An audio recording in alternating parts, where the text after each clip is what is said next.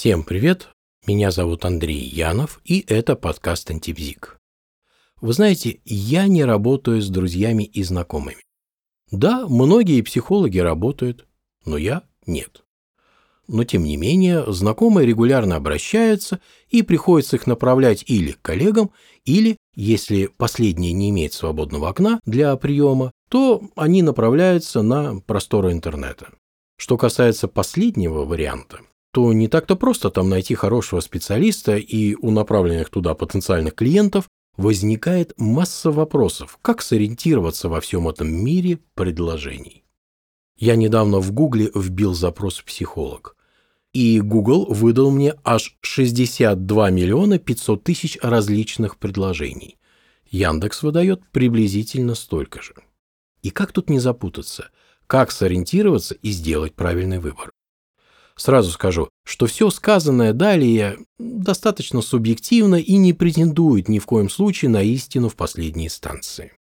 Вопрос первый и очевидный. Где искать психолога? Вариантов не так много. Интернет, соцсети и сарафанное радио. Многие могли бы подумать, что сарафанное радио – это самый лучший вариант, потому что друзьям или знакомым можно доверять, и они не обманут и так далее. На самом деле, тут не так все просто, как может показаться, потому что тот, кто дает рекомендацию, во-первых, может пытаться рационализировать свой опыт. Что я имею в виду? Знаете, если кто-то совершил дорогую покупку, он потом всячески пытается оправдать свои траты и на все лады расхваливает свой выбор. Во-вторых, если психолог смог помочь одному клиенту, это вовсе не значит, что он поможет всем остальным. Поэтому поиск по сарафанному радио не дает стопроцентной гарантии. Это надо учитывать. В-третьих, у того, кто дает рекомендацию, могут быть радикальным образом отличающиеся от ваших критерий оценки результата. Это вовсе не значит, что сарафанное радио не стоит использовать. Стоит, но все сказанное выше необходимо опять же учитывать. А что если просто искать сайт психолога на просторах сети? Тут не стоит забывать, что сайт все же является прежде всего рекламной страницей со всеми вытекающими следствиями. И об этом опять же не стоит забывать. Я думаю, что соцсети – лучший выбор. Почему так? Потому что вы можете оценить тот материал, который там представлен, как психолог мыслит, как он, скажем, решает подобную вашей проблемы. И вот если так оценивая психолога вы нашли для себя подходящую кандидатуру, то стоит обратить внимание прежде всего на его образование. Тут тоже могут быть подводные камни. Порой зайдешь на сайт некого психолога, а там на самом видном месте висят его дипломы и сертификаты, полученные за последние 10 лет. Он и психоаналитик, и гештальт-терапевт, и специалист по когнитивно-поведенческой психотерапии, и психодраматист, и гипнотерапевт. И жнец, и на дуде, и грец. В глазах потенциального клиента это очень умный и весьма опытный специалист. Он много учился и способен решать любую проблему клиента. В глазах профессионала незрелый специалист. Почему так? Потому что этот специалист изучил несколько различных направлений психотерапии. Вопрос – зачем? Ведь каждое из этих направлений способно успешно решить абсолютно любую проблему клиента. Стало быть, или данный специалист не владеет в полной мере ни одним из перечисленных направлений, или никак не может определиться в профессиональном плане. Также у многих психологов на их сайтах обозначена узкая специализация, например, работает только с последствиями разводов. Для меня это скорее минус. Почему я так считаю? Тут надо понимать, что нишевание – это маркетинговый прием, и он работает. Но вот у меня масса вопросов к специалисту, который работает, ну, повторю тот же самый пример, с последствиями только разводов и больше ни с чем. Это очень узкая ниша. Он что, ни с чем другим работать не умеет? Или знает только один алгоритм работы? Тут можно возразить, сказав, что в медицине есть же кардиолог, а есть, скажем, пульмонолог. У каждого своя специализация.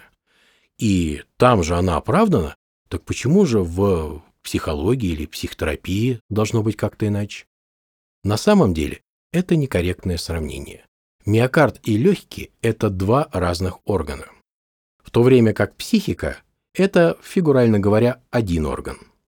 И вы не найдете такого пульмонолога, который специалист только по левому легкому, а с правым он не работает. И вы не найдете такого кардиолога, который лечит только брадикардию, а вот тахикардия – это уже не к нему. Нет таких врачей. Так вот, повторюсь, психика – это один целостный орган. И узкое нишевание психолога скорее вызывает больше вопросов, чем оправдывает себя. Так же, как вызвал бы очень много вопросов кардиолог, опять же повторюсь, который специализируется на тахикардии и больше ни на чем. Вы о таком слышали? Я нет. Но это, конечно, мое субъективное мнение. Я не маркетолог. Еще важный вопрос. Стоит ли верить отзывам на сайтах и в соцсетях? Допустим, все эти отзывы честные. Но вы много знаете людей, кто будет размещать негативные отзывы? Я их не знаю. Хотя допускаю, что контролируемая доля таких отзывов и может размещаться на сайте или в социальной сети, там где-то в комментариях и так далее. Но тут ключевое слово «контролируемое». Значит, скорее всего, читая отзывы, вы не получите объективную картину. Это тоже надо учитывать. На что еще множество людей обращают внимание при выборе психолога? На стоимость приема, конечно же. А о чем она нам говорит? На самом деле ни о чем.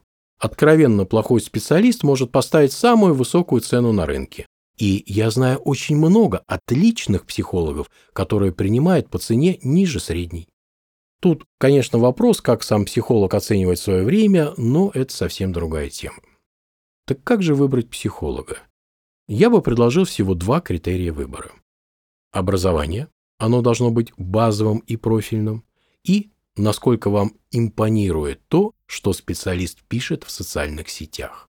И, кстати, надо заметить, что нет такого, что вам может помочь только один единственный психолог на свете, и вот его-то именно надо долго и мучительно искать. Конечно, это не так. Существует масса отличных специалистов. Что точно не стоит делать? Не стоит выбирать психолога по месту расположения его офиса. Удобное расположение ни о чем не говорит, кроме удобства проезда. И как бы смешно это ни звучало, но многие именно так и выбирают. Не стоит выбирать по цене приема. Не стоит также верить на слово ярким и ничем не обоснованным обещаниям. Еще раз повторю, что все это исключительно мое субъективное мнение, и не более того. Ну что же, на этом есть желание завершить этот короткий выпуск. Всем желаю всего самого хорошего, прекрасного летнего настроения. Всем всего доброго, всем пока.